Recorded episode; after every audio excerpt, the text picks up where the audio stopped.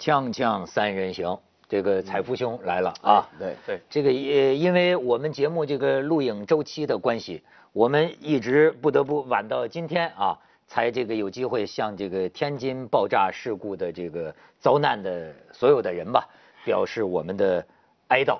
嗯，但是说实在话，我这么些年啊，这种死人的事故报道的多了以后啊，我觉得我对这个什么感动啊、祈祷啊。我就有点钝化，我觉得有点有点有点麻木。我现在对这个李总理说的这事儿比较感兴趣，就是彻查、追责，对吧？叫什么？我都能背过。给天津人民一个交代，给全国人民一个交代，对，给历史一个交代。我自己可能还没到你的那个阶段，我实际上还在感动的阶段啊。嗯。当我看新闻的时候，尤其是看，因为《新京报》报的是比较全的，是。这个还有时候还有泪花渗出，我觉得哎呦我的妈呀，我还没有太老啊，这种感觉啊，就是包括今天上午看新闻的时候讲到了有这个那叫第五中队的全部死在里边了，里边有三个兄弟，就是结拜兄弟，说不求同年同月同日生，但求同年同月同日死，结果这三兄弟就是一块殉职了。哦，这个是这个当时我看了之后，也真的很。不是感动，实际上是很伤感，特别伤感啊！你说才十八岁、十九岁，对，我今天还看着一个什么，你这也不知道什么回事。那小伙子，那个消防兵啊，他就在八月呃那就就八月十二号晚上的大概是六七点钟，在自己那个 QQ 空间上啊，也不知道为什么他就写了一个“生死有命，富贵在天”。哦，结果四个多小时之后，他就上了火场，结果真的就是。牺牲了，一语成谶啊！牺牲了，你就我就哎，但是我就看有的网友留言也是啊，我说这个生死有命啊，但是是不是一定是天命呢？嗯，是不是也有可能是人的命令呢？嗯，这个有没有可以检讨的地方呢？嗯嗯，我觉得这个是有的，这个是有的，这也是最近媒体讨论的比较多的一个问题，就是为什么。啊，跟国外的消防员相比，中国的消防员死的会那么年轻，嗯，那么没有经验，啊，而且呢，就是为什么中国的消防员死的比例会比平均水平要高？这个就刚才就牵扯到你说的那个，他是不是有可能会没有评估准确这个风险？啊，你就直接勇敢的去进入了，以及我们是不是过于强调你的勇敢和献身精神，而忽略了你的技术的因素和你这个职业的水准这一块？这个勇敢跟献身精神通常是事后，嗯，呃，讲烈士用来跟老百姓讲的，对，就用来跟老百姓谈说，然后这时候让我们整个视线聚集在这些人他的英勇牺牲，他们多壮烈，然后我们又感动。但是坦白讲，我其实有时候我不是一个很常生气的人，但有时候我会有点愤怒了，就是这几年来感动的不少，嗯，对。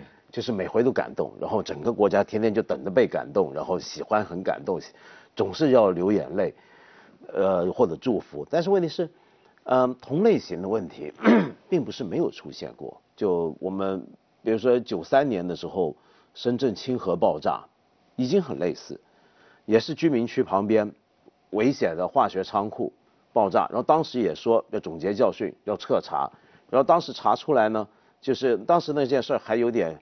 有点黑色幽默，炸死了一个公安局的副局长，当时立刻说是烈士，后来发现原来他就是那个管那个化学仓库的主管，他是那个地方的董事长，然后他自己，呃以权谋私搞成那样，那么也就不好说了。但是当时很多东西，你现在看的是二十多年前的事，当时说要有制度检讨要怎么样，而现在还能够同样发生一些就在你居民区内，你规划好的居民区。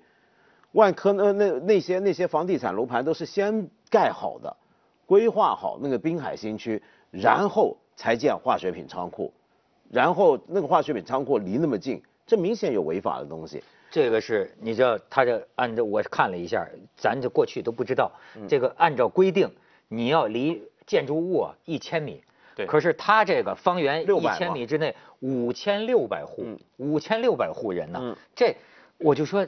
而且你看这个动作，呃，咱们现在最新的国家安监总局局长涉嫌严重违法违纪，对吧？当然咱不知道他这个事儿有没有关系？是不是有直接联系，是吧？嗯，对，反正他原来是在天津。但是呢，我觉得这种事情呢，就是有时候老百姓，我们大家有时候微博上头讲怎么样，微微信上面讲，有时候是很本能的反应会出来，你很本能有些感受，你比如会说，呃呃呃，我再举个例子，有些今今天我们对于重大灾难，是中国是有套模式的，就老百姓这有套模式，比如先树立感动典型，然后受灾典型，然后大家要志愿者帮忙，然后捐钱捐物资。对。可是问题是。这个模式是是死的，你要看每个地方情况不一样。比如说像天津，滨海新区是个好区啊，嗯，是那些楼盘都不便宜啊。就你没有注意到，就这回，然后很多人还说捐钱。没错，哎，我跟我我我跟你有点同感，就是说，我怎么觉得可能是我觉悟不高啊？嗯，我怎么觉得就现在好多人在呼吁这个捐款，当然捐款的人都是值得敬佩的，对吧？对。但是呢，我看到这种呼吁，我就反正跟原来四川闹地震的时候让我捐款，又叫马云逼捐，哦，我的那个感觉不太一样，因为我觉得这是一个两个地方完全不同啊。我就是说。这个东方之星号那个轮船出事儿，尚且可以辩解为天有不测风云。对对。可是这个天津港爆炸，你这就就跑不了一个人有旦夕祸福吧？对。你的这个，你这而且你这个玩意儿，这个里边就是得彻查，这个还是追责，还是总理说的？基本上你就定性为人祸。人祸是人祸，就是跟这跟帆船和地震这个是不一样的，是都不一样。就是在一个规定在十吨的危险品放在它里边放了几百吨，对你这你这来了一个大导弹，你这个直辖市啊，你这个是现代化城市里，而且你出出这种呃事情，你看炸出那个大坑，我就说这是世界第二大经济体啊，这就说明你这个第二大经济体里，你这个就有这样的一个黑洞啊，知道吗？然后而且呢，我觉得。那几天坦白讲，我真的是挺生气，就看每天看新闻发布，办了五五场吧，天津市政府。那当然现在也不能够说他好坏怎么样，但是你到底我我想不出来那五场到底说了什么。你比如说，我每次听到说这个事情不在我职责范围内，这个事情由某某某某他来解释，然后 或者说呃我目前不知道总指挥是谁，目目前不知道总指挥是谁，好好的研究一下啊，这个事情就就那你那你还不如不要出来。哎，但是这个我我倒是能理解，你知道吗？这我觉得这件事儿真的是暴露出我们某一方面的国情。对，因为你看啊，我这可这这这几天我看了好多东西，都是不能在这儿说的，但是但是我可以跟你讲能在这儿说的啊，就是中国的事情一揭开盖子，里边很复杂的事情，比方说为什么新闻发布会啊？这个某个官员就会说那个事儿我不知道，可能他确实当时不知道这个天津港和天津市究竟是什么一个隶属关系，对，平常的管理是怎么样的？比如说最新的新闻发布会，你知道吗？开头大家都说，哎，这个天津港的这个这个这个国企啊，他们怎么不出来说话？好，今天出来说了，说。我这个发布会啊，不是我们自主要召开的，你明白这个意思是什么呢？就是说，我被叫过来。这个瑞海不是瑞海国际，是一个民营企业，它跟我天津港没有隶属关系。嗯，你明白吗？所以我现在就不知道天津港是一个行政单位，还是一个国国企，还是说这里头也有天津港叫做天津港的国企，也有叫做瑞海国际的民企。而我，呃，同样这个所谓天津港有公安局，天津港有消防队，那他们是属于谁呢？不知道，所以我很能理解他，他很多这些消防员呢，所谓这几天一直讲边外消防员，他是属于天津港区的，是那个港区的消防员。啊，什么叫港区？港区消防员是这样，我们要知道这个所谓边外啊，就我们一般很容易有个印象，就觉得边外就好像是训练差点，装备差点。就好像是纯粹是是好像临因为城管临时聘的那种城管对吧？好像那个感觉，其实不是不一定是这样。很多地方，比如说像天津，它滨海区的公安，它有它自己的公安，其实就有点像铁道有铁道警察嘛，嗯，对吧？对，它那个码头那个区域，其实它是有自己一套公安，有自己的消防系统。是不属于军队序列里边的。对，我们会经常武警、消防官兵。它它不属于那个军队编制。它的待遇不一样，而且它它不属于天津市管，它自己有一套。但是你要知道，他们待遇其实比市好。不是，那就按照我今天看到的最新。当时很多人是喜欢去那。那按照我今天看到的最新的新闻发布会的这个新闻，天津港的这个董事长出来讲了，这个瑞海国际啊。不跟我们没有隶属关系，嗯，它只是同在天津港，嗯，那我那这个比如说它的消防队，天津港的消防队是属于你这个天津港的这个国企呢？是，那属于你这个国企，怎么它也监管着？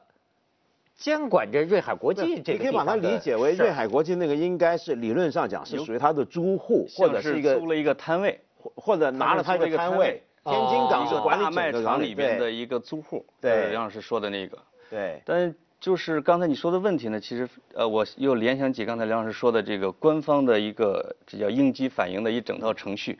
实际上，在这个程序下对应的有民间的一整套反应的程序，包括谣言满天飞，嗯，就是在不透明的这种幕布之下，人们只能乱猜，对，但是往往一猜就中，这个是很麻烦的一件事，因为他审批的时候就是有问题的，如果在他审批的时候就超越了，你比如说天津港，超越了某些局委，超越了某些审批环节，他肯定说我真的不知道，嗯，他他他是很有可能不知道的。那这个问题，你就会发现我们牺牲了那么多的消防官兵是很冤枉的，嗯。啊，所以就是我觉得查清问题、追求真相也是在为他们来讨一个公道。当然，当然也是对他们的一个致敬。我觉得。你空白的去你你网上留言致敬，这是很无力的，对，很无力。你比如说，我看他们那些家长，就和这个让我就很难过。比如说那些家属，说我儿子到底在哪里？你要给他们一个交代。这个是我觉得最重要。我现在担心就是我们过去好几次类似的事件，然后最后那家长闹闹闹到最后变成是家长要闹事儿了，变成。他这个其实不是这样的，这是你要真诚的对待这些生命。你要是真的认为他们的牺牲很伟大，你就好好把事情原原本本说清楚怎么回事，给人家家长给人家家里人一个交代。你比如说，你看这个天津港这个事情，呃。我觉得其实当他你还看得到到底在应急的时候他的方案是什么？我我们就我干我们这行，别的东西我们外行就先不管，先说从媒应对媒体这一点啊，你看看这个新闻发布会，其实当时汶川的时候就已经很多人在提这一点，说是不是该学很多国家都有，我猜我们国家应该也早就有，但是不晓得为什么好像做出来不如一套所谓的灾难发生的应急的啊。新闻发布系统，那跟平常是不一样。你比如说，你宣传部，呃，举一些宣传部可能在是不是发生这么大灾难的时候，宣传部的部长是固定，比如说每天下午几点召开记者发布会，然后记者发布会的流程是什么呢？就比如说他每天早上几点开始向各部门收集各种信息，他要开始每天演练关。呃，记者会关心的问题是什么？老百姓会关心的问题是什么？分析每天的舆论的走向往哪走，然后呢，就事先准备材料。没有材料的话，他怎么说说圆这个事儿？有材料又给多少？做好这个分析，来了之后就一套套讲嘛。哎，你讲的是哪儿的宣传部？对，就理想中应该是这样，因为很多国家都是这么做的。对对，就很多国家都这么做。你比如说美国、英国、日本，我们亚洲很多地方，就连香港也是。是。比如说那时候你说非典的时候，我记得香港就每天下午几点钟，谁谁谁就出来说话，每天消息就我们这个国情不同嘛，我们这儿的国情是这个，从工人到这个瑞海国际的副总，没有一个人说得清楚，到底有什么危化品，到底有多少，到底放在什么地方。它是这么个情况。非典的时候，我我们暂时借用了一下国际惯例，就是说一定要对老百姓来公开疫情的时候，他会每天去公布一些疫情的发展数字。当那个事儿完了之后，这个工具基本上就收起来了。啊，就是你会发现在各种灾难的时候，往往是被迫的是借用一下国际惯例。那在各个地方政府是没有这个惯例的。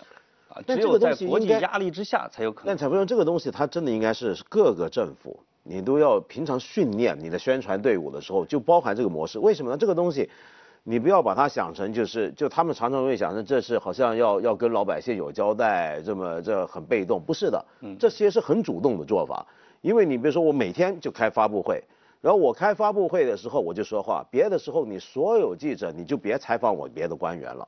我什么官员？比如说。现在你看这几天的消息，我们所有媒体抓到一个问问他，他又说番话；问一问他，他又说番话。那有时候口径就不统一，其实对政府来讲是个大负担。但是假如我有个定时定点的一个发布会，每天要公布的内容是有有秩序的话，那我所有官员，所有有关人员被人记者问，我说我们发布会上会交代，我就不一样了。我就觉得这个事情啊，充分反映了我们这个背后的复杂性。他的确，因为这个天津港啊，它又归交通部管，但是声称又是归天津市管，它是属于两个。婆婆，而而且呢，这个天津港还是个国企嘛，就是，而且而且就比如说，我再给你说一个，你就觉得更有意思。这个杨栋梁，这个安监总局这个局长，说这这栋梁之才不是被查办吗？对。这栋梁之才呢，他他在任上的时候，他签了一个东西，他签的这个东西啊，实际上跟这个瑞海国际能通过有很大关系，就是说取得了港口经营许可证的，就可以没有。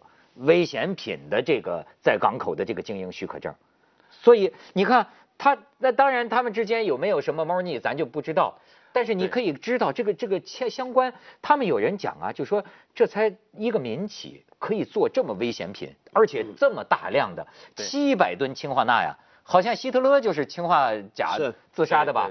几十毫克这人就死了，他几百吨，他可以一个民营企业能干这个，那这背后是什么？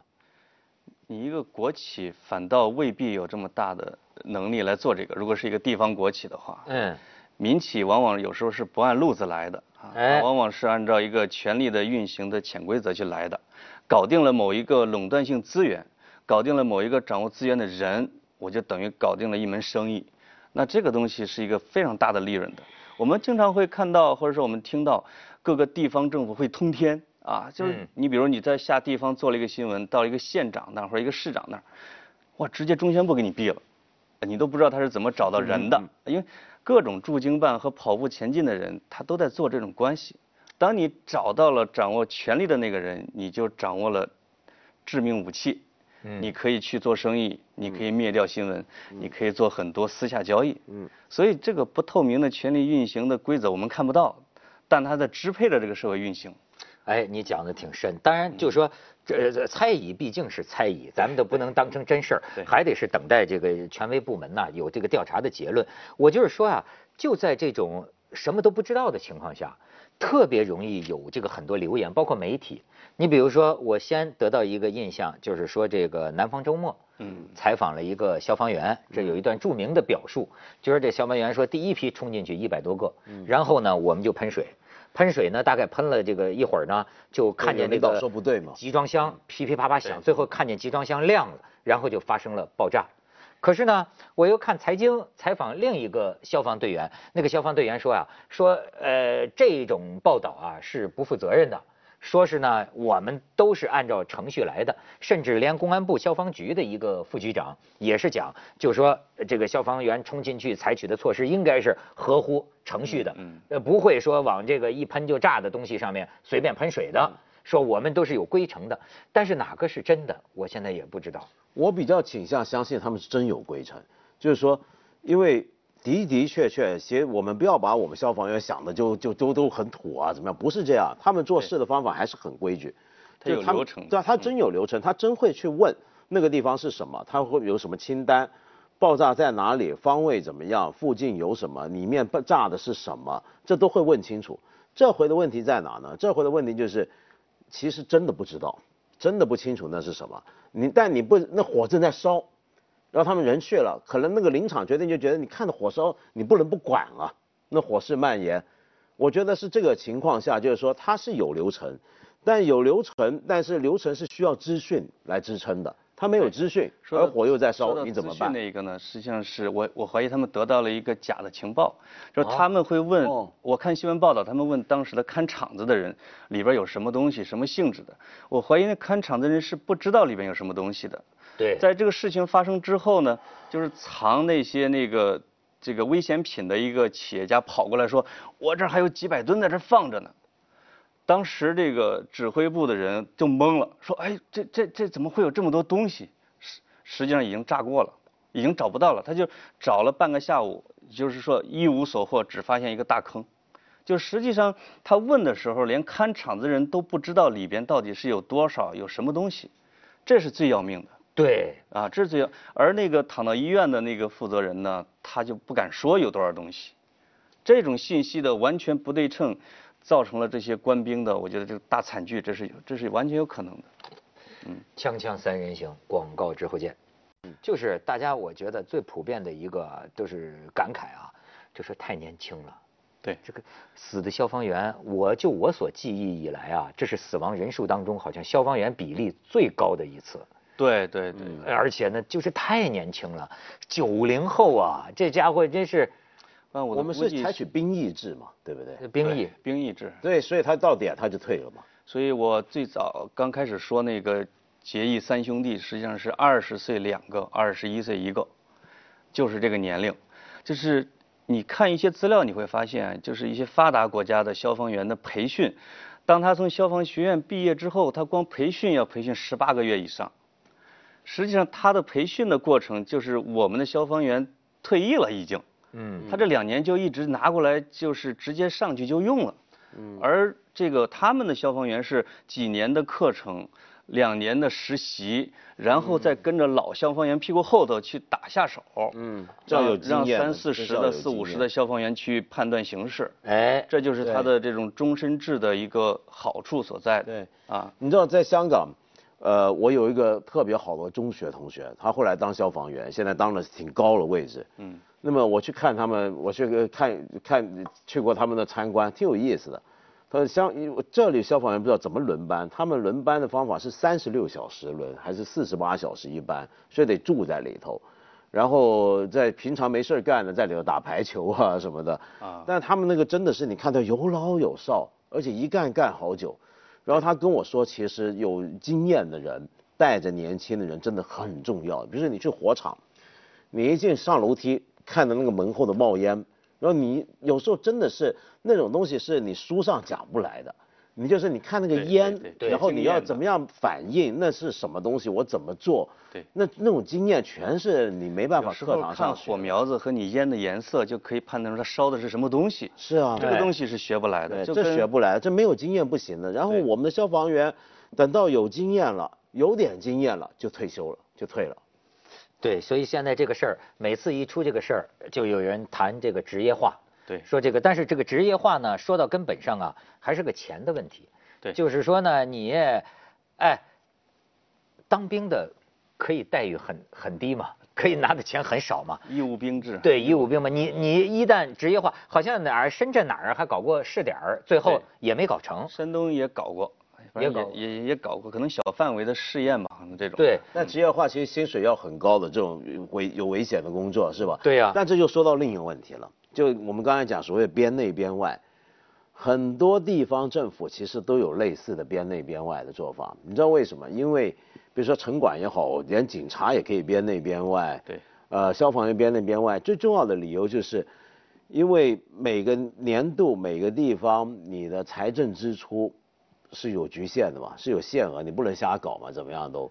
那么用在比如说警察，我某个城市某地方我警察我支出是这么大，那么你算回来就我能请多少警察，就能定量。可是呢，现在的情况是我们常说中国地方政府很有钱了怎么样？但是它的另一面很古怪，另一方面呢可以说它其实不够钱，因为你常常发现很多地方它要。比如说明明以人口比例来讲的话，他的警察是低于国际平均水平，他警察根本不够用。但为什么不多点请警察呢？因为他那个额度定在那，他没法多请。但你又有实际需要。编制内和编制外呢，有一个叫编制办的一个单位在卡着。没错。就是你需要一百个警察，但我只给你五十个编制，其他的你自己来解决。因为吃财政饭的是有定量的。是。总体有控制，就像人民教师。老师有这个非正式教师去请就是一样，其实是一样的。嗯，所以需求缺口很大。对，所以他们就有一个比较嘛，说发达国家呢，一万个人里头有大概平均十个消防员。嗯。说不发发展中国家呢，一般像印度什么的也有三到五个。嗯。中国是一个。那你那你这钱，这真是个好问题。去哪儿了呢？这个有一个数字是中国的公务员占总人口比例世界第一，我也不确定这个到底是不是。这个是准确的，但是这个比例偏高是一定的，所以好钢未必用在刀刃上，这个是，就是真正的救人于水火的地方反倒不够了。对，吃闲饭的反倒很多。没错啊，我们可能很多某些地某些办公室下面秘书就请二十个，但那个地方也许消防员不够。就这个北京崇文宣武说合并东城西城的时候，看到一个新闻，是合并之后某一个区的一个局，二十一个副局长。啊，真的？对。那你这个副局长去干嘛？他他有那么多事儿要去办吗？他每个人还要配一些待遇，啊，他还有一套小班子，应该派他们冲上去。所以你看，就我们这就是一个最大的问题。所以今天其实中国地方政府真的是一方面缺钱，真的是不够用。但另一方面，其实不是绝对上涨，并不是。他这个消防设备都严重不足，采购都不足。你说这个，这我觉得咱们国家应该挺有钱的嘛，不是？就是看把哪个作为优先发展的重点。接着为您播出健康新概念。我要去一下洗手间。好好，你去吧，你去吧。嗯。我们等一下就做完这集就没有。没有，还有一集。